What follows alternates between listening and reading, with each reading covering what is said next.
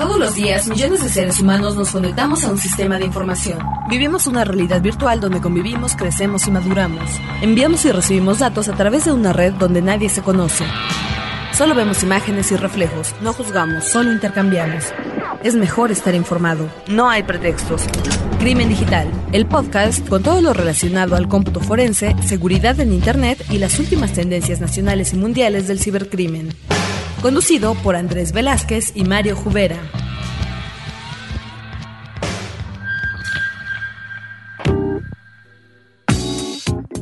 Hola, ¿qué tal amigos? Bienvenidos a la quinta emisión de Crimen Digital, su podcast con todo lo relacionado a lo que tiene que ver con cómputo forense, seguridad en Internet y todo lo que tiene que ver con esta industria de Internet. Me acompaña Andrés Velázquez. Andrés, bienvenido. ¿Qué tal Mario? ¿Cómo estás? Vientos, muy bien, muy, muy contento ya de estar en esta quinta emisión, la segunda que estamos realizando con nuestros compañeros de frecuenciacero.com.mx. Así es, y pues también muy agradecidos de, Sí. de todos sus comentarios, de, de lo que está sucediendo.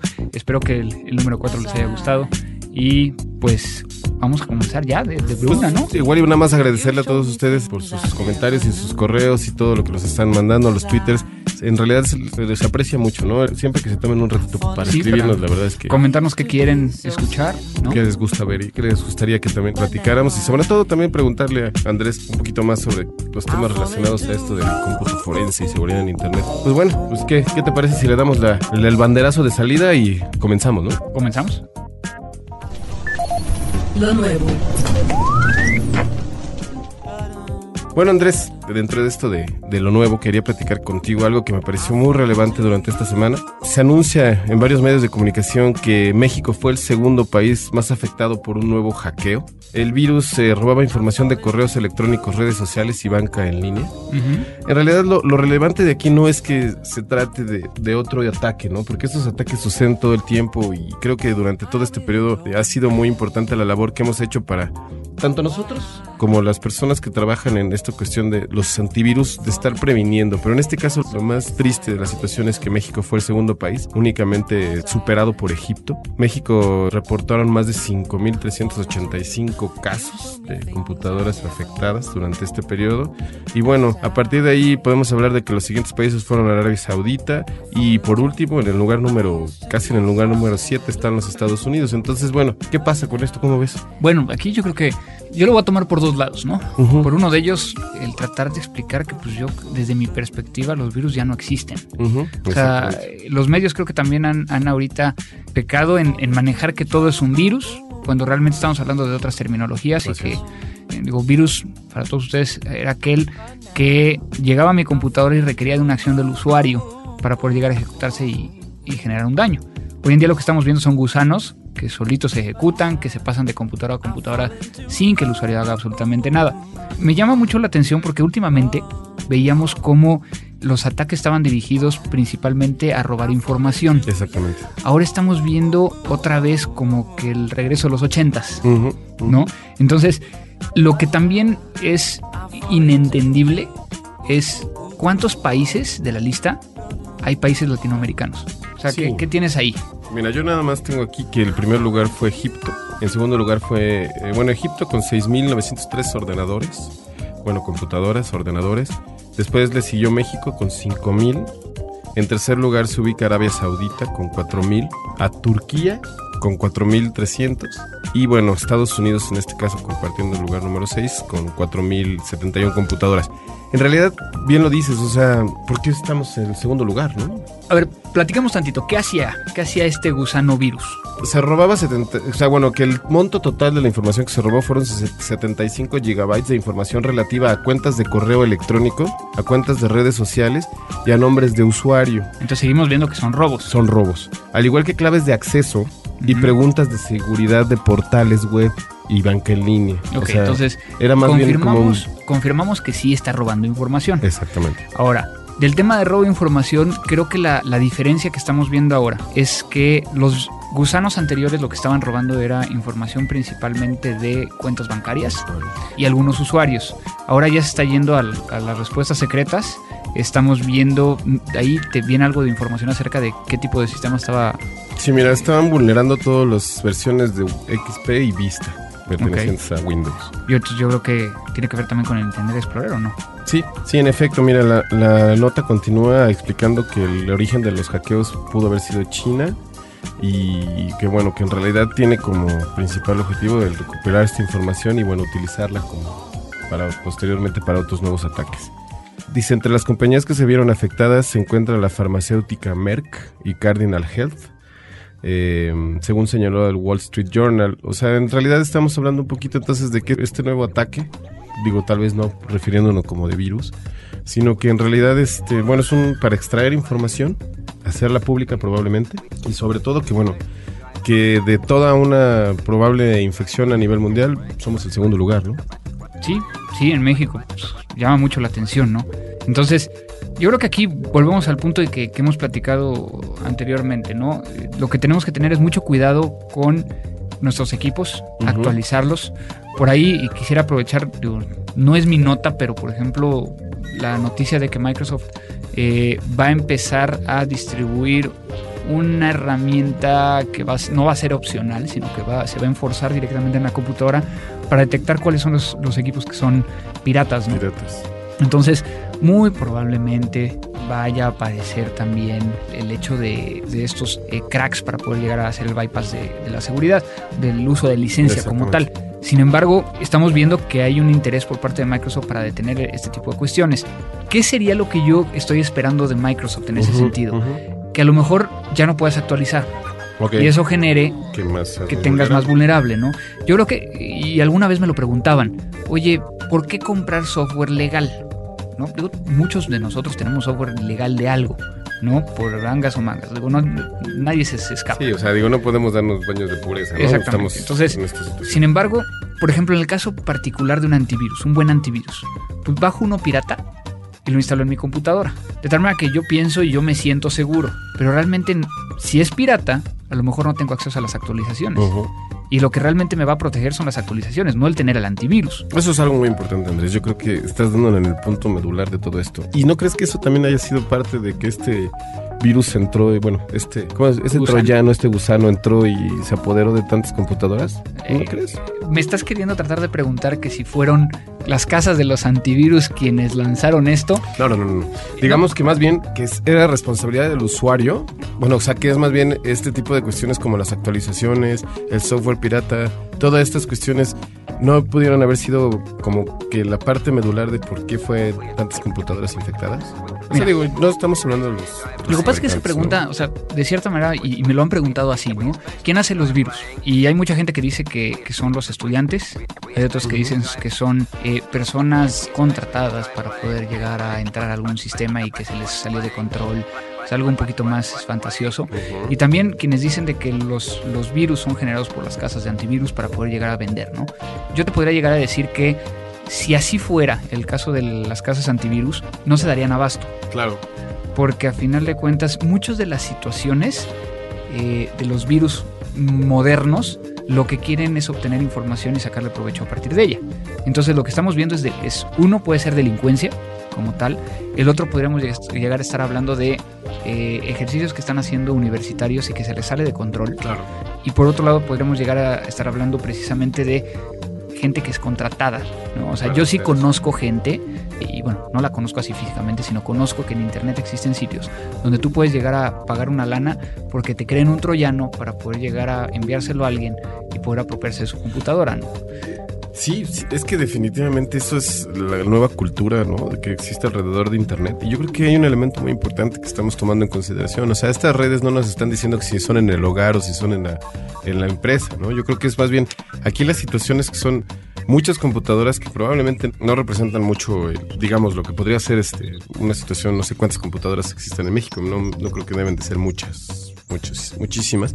Entonces, lo que es muy interesante es que las redes, las empresas y sobre todo todos los usuarios de computación necesitan tener un poco más de control sobre, sobre lo que está pasando en su sistema, ¿no? No nada más prenderle y, y navegar y Sí, y yo creo que aquí nos habíamos olvidado de los virus y de los gusanos y todo Sí. esto, porque en las noticias ya no se estaba hablando tanto. Así es. Eh, a mí me pasó particularmente que, que cuando sale esta nota, muchas personas me hablaron. Oye, ¿qué está pasando? así como si se fuera a acabar el mundo, ¿no? Claro. Pero realmente no, siguen estando ahí, o sea, Ahí siguen están. viviendo. Lo que pasa es de que no habíamos escuchado en los medios de que tomaron o retomaran esa información para poder llegar a explotarla. Claro, y yo creo que aquí lo más importante es, como bien dices Andrés, sabemos que existen, sabemos que no se han detenido, y pues bueno, nuevamente decir, hay que tener un poquito de cuidado. Sí, poquito. así es. Yo, yo no tanto de poquito. O sea, yo creo que eh, el hecho de que siempre hemos platicado, ¿no? ¿Qué debo tener en mi computadora? Actualizada los parches de seguridad del, del sistema operativo, un buen antivirus, un muy buen anti-spyware, un buen este, firewall, que muchos de ellos ya están integrados en un solo antivirus. ¿Cuál es el mejor? O sea, con el que mejor te sientas. Claro, O sea, baja, empieza a bajar por semanas uno diferente, pruébalos, algunos van a alentar tu máquina, otros van a ser un poco más rápidos, unos son fáciles de configurar, otros son los que te aparecen ventanitas a cada ratito y no Sí, sabes cómo, cómo quitarlas, va a depender de cuál es tu uso. Hay muchos antivirus que son muy geekis, ujú, de tal sí, manera que, por ejemplo, si ese se lo instaló a mamá, pues obviamente con tanta pantalla, o sea, voy a tener miles de mensajes de mi mamá preguntándome, me salió esto, ¿Por qué salió esto calado, no? Exactamente. Entonces, eso es lo que no hay que hacer. Yo creo que hay que saber qué antivirus puede ser para Y también sabes que yo creo que es muy importante para las empresas, ¿eh? Nada más esto hay que, se- hay que extenderlo a las empresas, a todas las personas que nos escuchen, que están dentro de los centros de datos. Es importante también decirles, bueno, hay que crear una estrategia, ¿no, Andrés? Para que esto no suceda. Porque ¿qué pasaría si por algún usuario o por alguna intromisión tuvieras una... que se te cayera todo tu sistema, ¿no?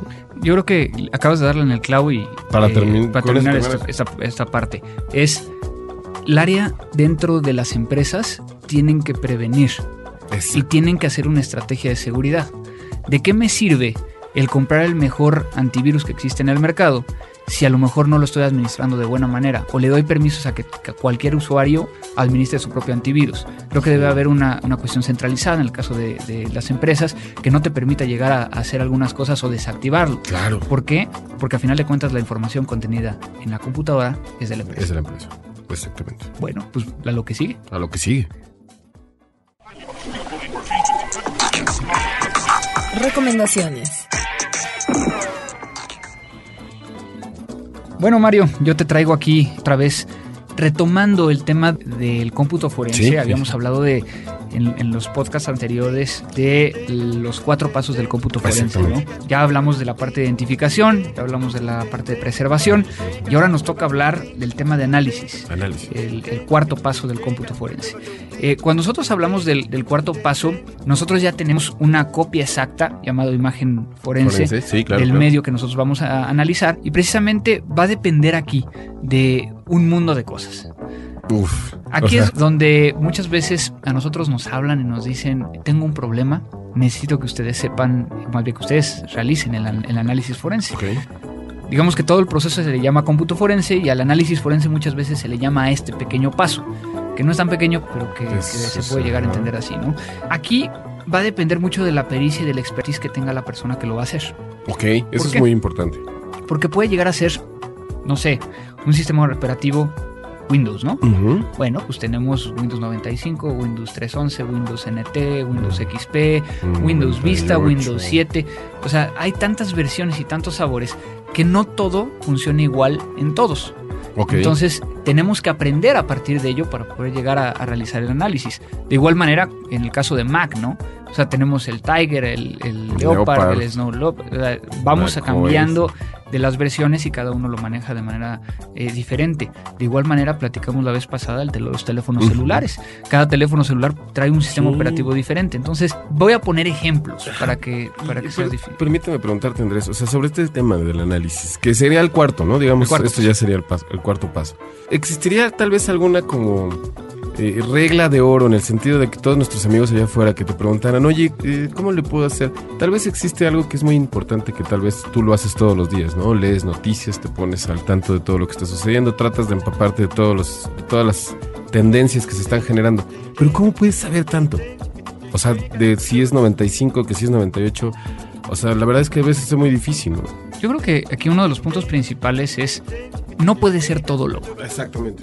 Digamos que no existe un Grison este, de. CSI que cualquier pregunta la pueda llegar a responder, ¿no? Yo creo que un gran éxito que yo puedo llegar a lograr es gracias a que tengo un chorro de amigos. Ah, claro. Y entonces, por ejemplo, me llega una Mac y no tengo la más remota idea de cómo sacar un correo electrónico de ahí porque a lo mejor nunca tuve una Mac. En este caso sí la tengo, ¿no? Pero que esa es otra de las cuestiones. Normalmente, normalmente estás trabajando a prueba y error, Ok. pero no trabajas sobre la evidencia original, sino que te consigues un igual. Entonces, te voy a poner un ejemplo. Llega un caso de una Windows 98.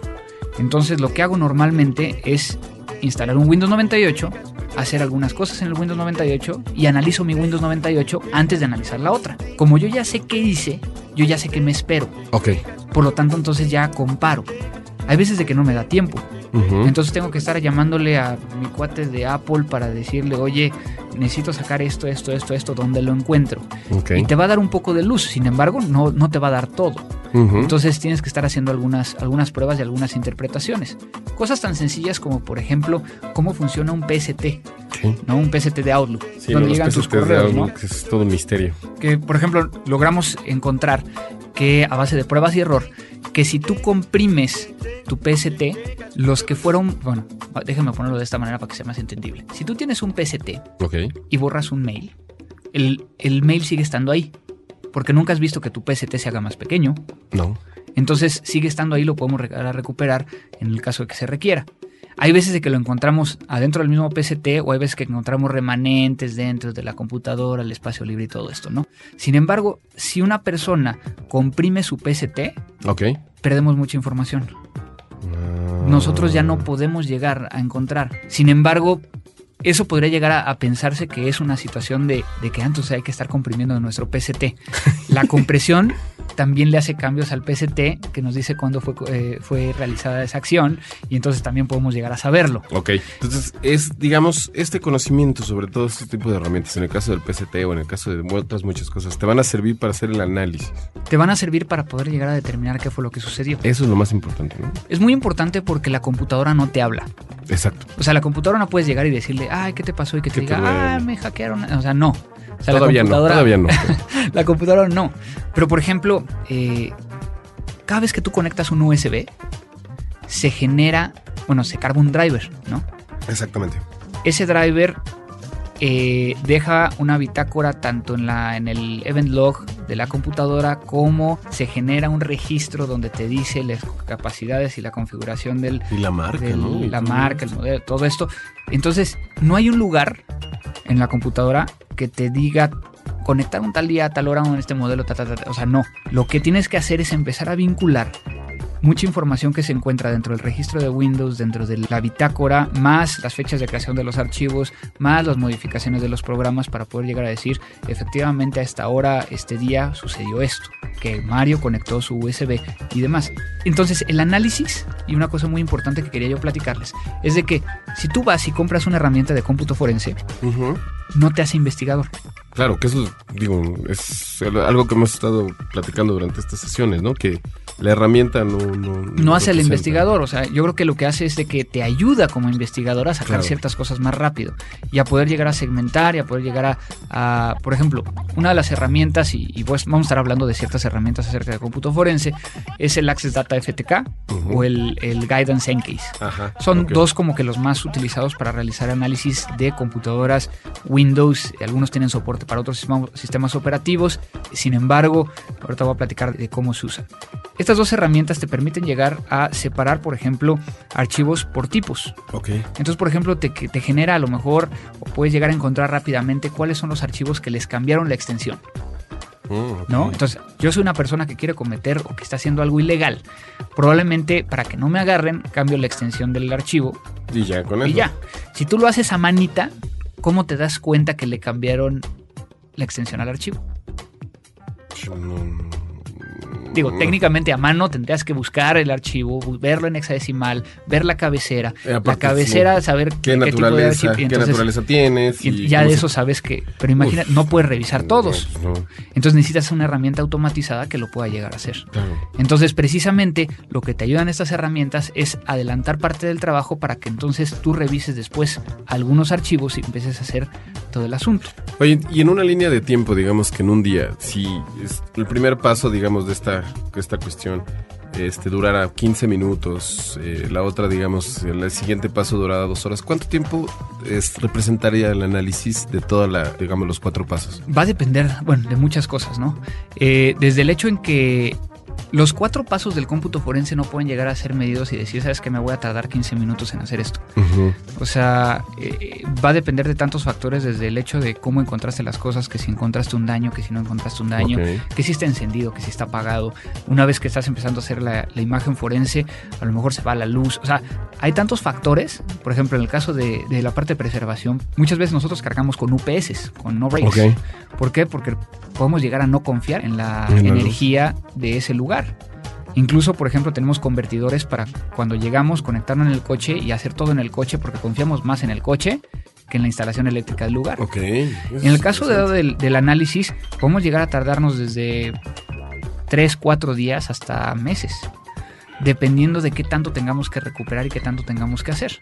Hay algunos casos en particular eh, de este software que platicaba, ¿no? O sea, adicionalmente a ellos hay, por ejemplo, software específico para hacer análisis de Mac. Y lo mejor de que si tú tienes un análisis de una Mac, ocupes una Mac para analizarlo.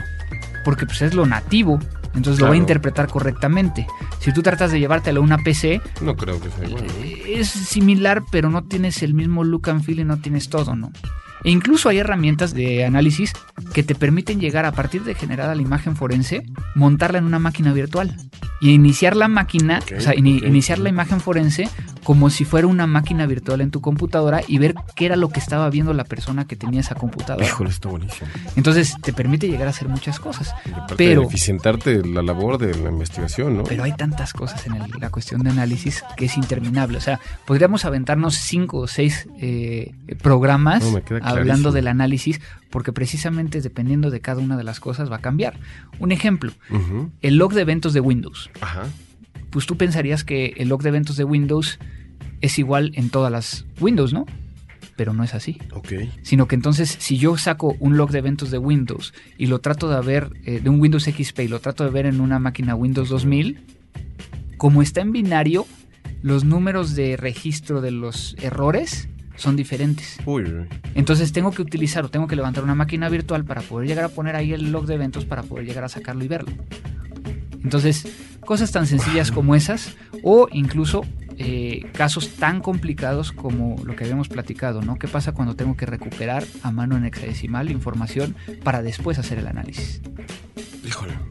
Eh, lo, más importante en este caso es que los, las personas que se dedican a esta labores tienen que aprender o bueno, buscar la manera de, de, cumplir esas variables, ¿no? O sea, yo creo que la labor no es tanto porque las herramientas existen, sino aprender a sobreponerte a las variables y buscar siempre la mejor manera de solucionar el conflicto.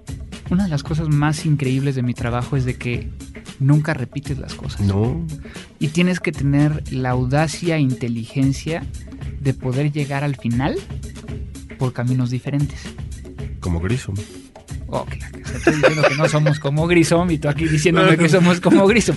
No, pero por ejemplo, algo que sí hacemos nosotros es, así como han visto en los, en los, eh, los capítulos. en los capítulos de, no nada más de CSI, sino de otros, hacemos líneas de tiempo. Este día instalaron la computadora, este día fue creado el usuario, este día el usuario entró, este día el usuario navegó. Cosas que también nos permiten llegar a, a que si tenemos la, y parte de lo que hacemos es eso, generamos una base de datos de todos los archivos según su fecha de acceso, modificación y creación. Y eso me da la vida de la computadora. Si el usuario, por ejemplo, si tú, Mario, en este momento, a lo mejor estás utilizando tu computadora, accedes a Hotmail con tu usuario y cinco minutos después haces un fraude y después cinco minutos después vuelves a checar a lo mejor tu Twitter. De tal manera que entonces yo también, esos, esos que sucede antes, como el Hotmail y el Twitter, me brinden información para poder llegar a encasillarte que fuiste tú. Ubicarte en un momento exacto. Exacto. Ah. Exacto. ¿Por qué? Porque también, digo, incluso hay hasta cosas tan complicadas y precisamente eh, en estos días he estado dando un, bueno, hace un par de días estuve dando un curso eh, sobre esto y uno de los puntos muy importantes es de que nosotros tenemos que revisar la hora y fecha del BIOS de la máquina y la fecha y hora del sistema operativo. Okay. Y tenemos que ver cuáles son los desfases con respecto a la vida real para poder llegar a atribuir exactamente a qué horas y cuándo se ejecutó o sucedió lo que estamos investigando. Porque imagínate que vienes, o, o vamos a imaginarnos que viene un brasileño que vive en Suiza. No sabemos si trae la hora de Brasil o la trae la hora de Suiza. Sí, claro. Y a lo mejor eh, ejecutó un acto ilícito, pero no sabemos si lo hizo en Suiza o en México. Y entonces en lo que estamos nosotros investigando, tenemos que investigar, bueno, qué BIOS trae, bueno, qué, qué fecha y hora trae el BIOS, Dios.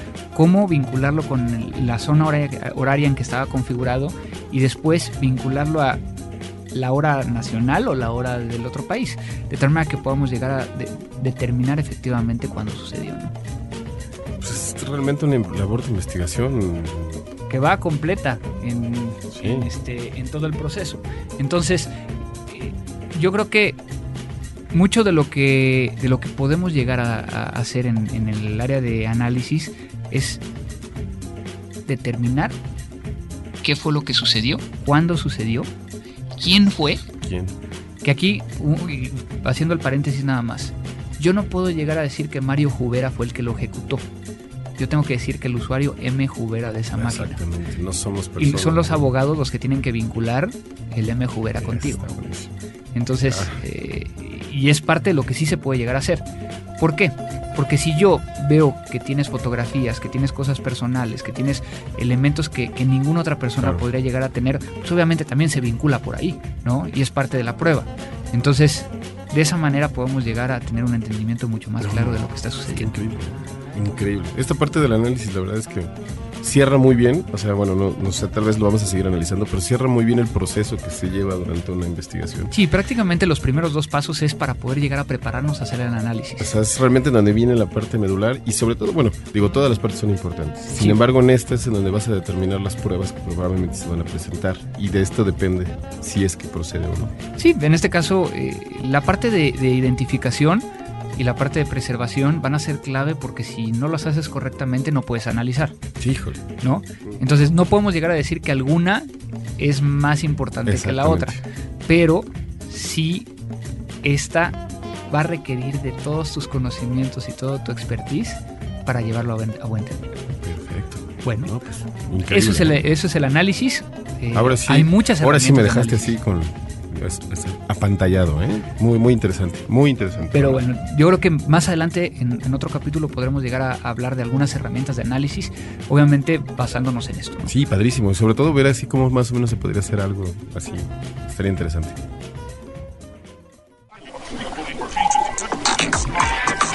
Recomendaciones. Pues vamos ahora con las recomendaciones, traemos nuevos sitios.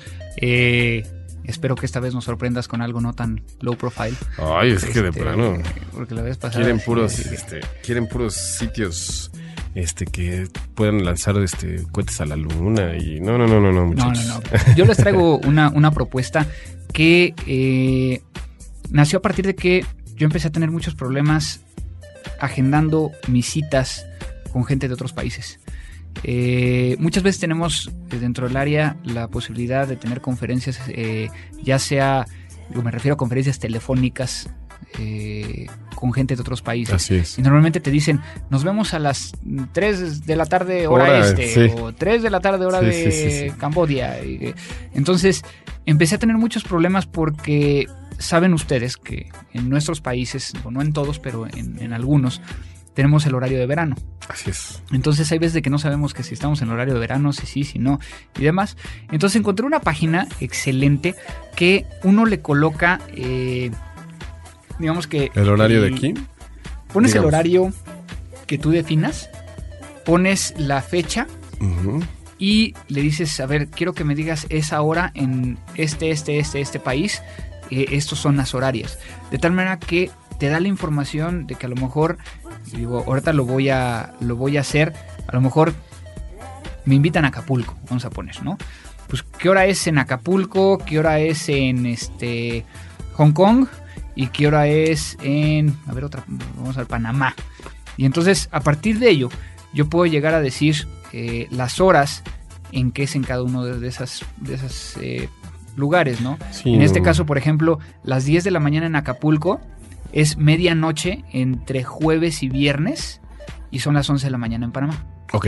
Entonces, de esta manera, tú le puedes llegar a dar eh, clic a, a uno de ellos precisamente a la, a la hora que, que, tú quieres, ya te sale cuáles son los horarios de diferencia y eh, puedes llegar a agendar de mejor manera. ¿Cómo se llamaba de nuevo el, el, sitio? De hecho, no he dicho.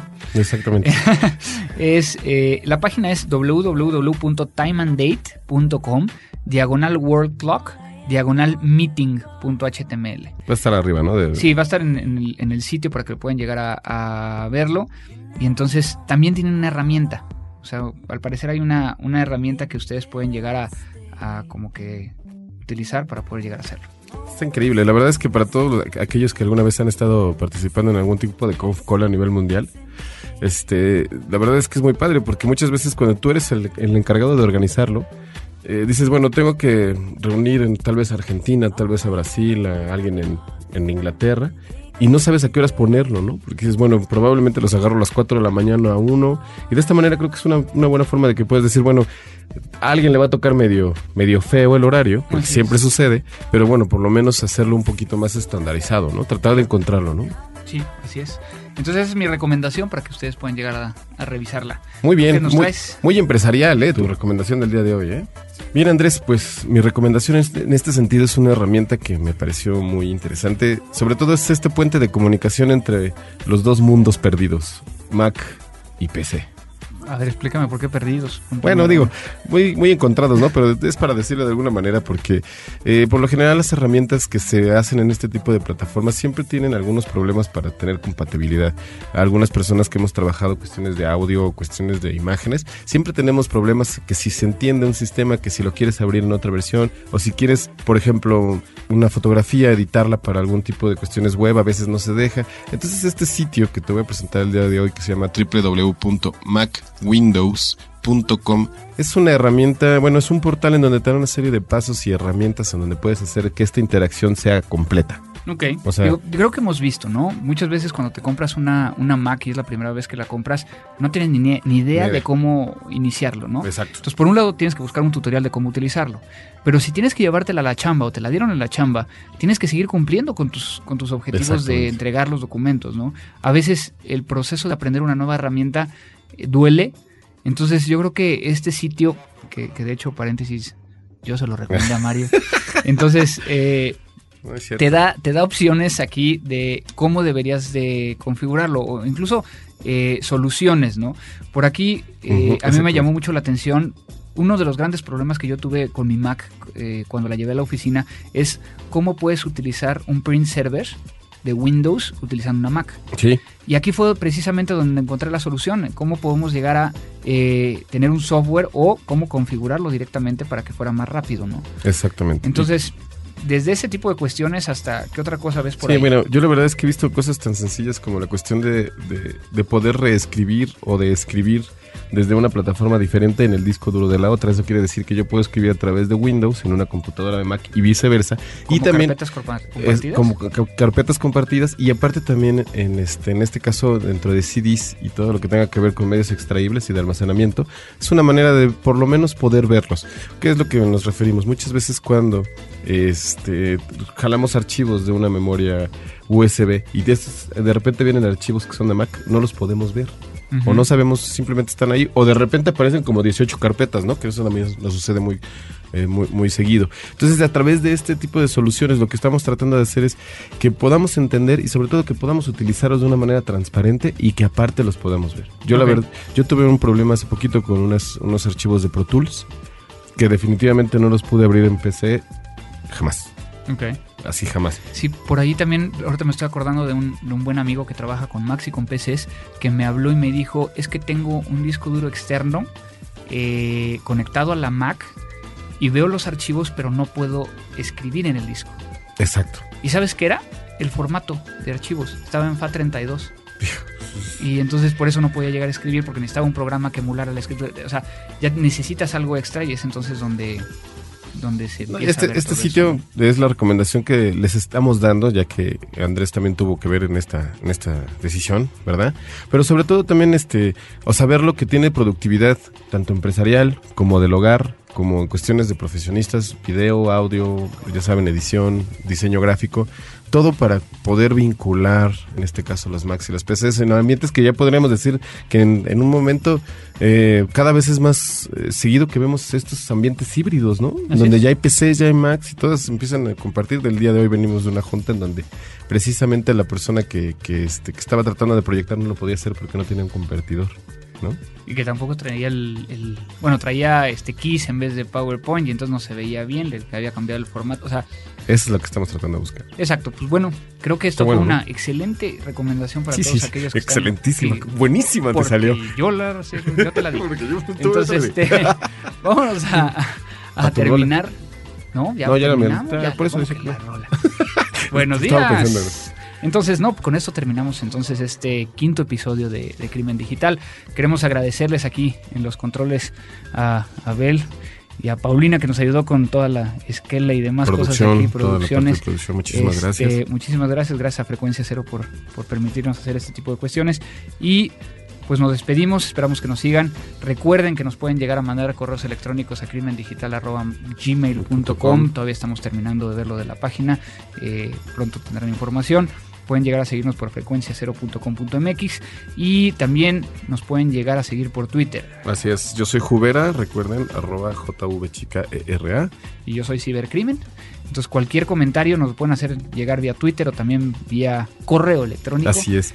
Y muy importante, recuerden que ya estamos quincenalmente en todos sus, en todos sus dispositivos. Así es. Entonces ya saben, suscríbanse para que puedan llegar a bajarlos automáticamente y que lo puedan llegar a estar escuchan- escuchando cuando En el- en camino a trabajo. Sí, ¿verdad? Muchísimas gracias a todos ustedes, nos vemos pronto. Esto fue. Crimen Digital. Crimen Digital, el podcast con todo lo relacionado al cómputo forense, seguridad en Internet y las últimas tendencias nacionales y mundiales del cibercrimen. Conducido por Andrés Velázquez y Mario Jubera.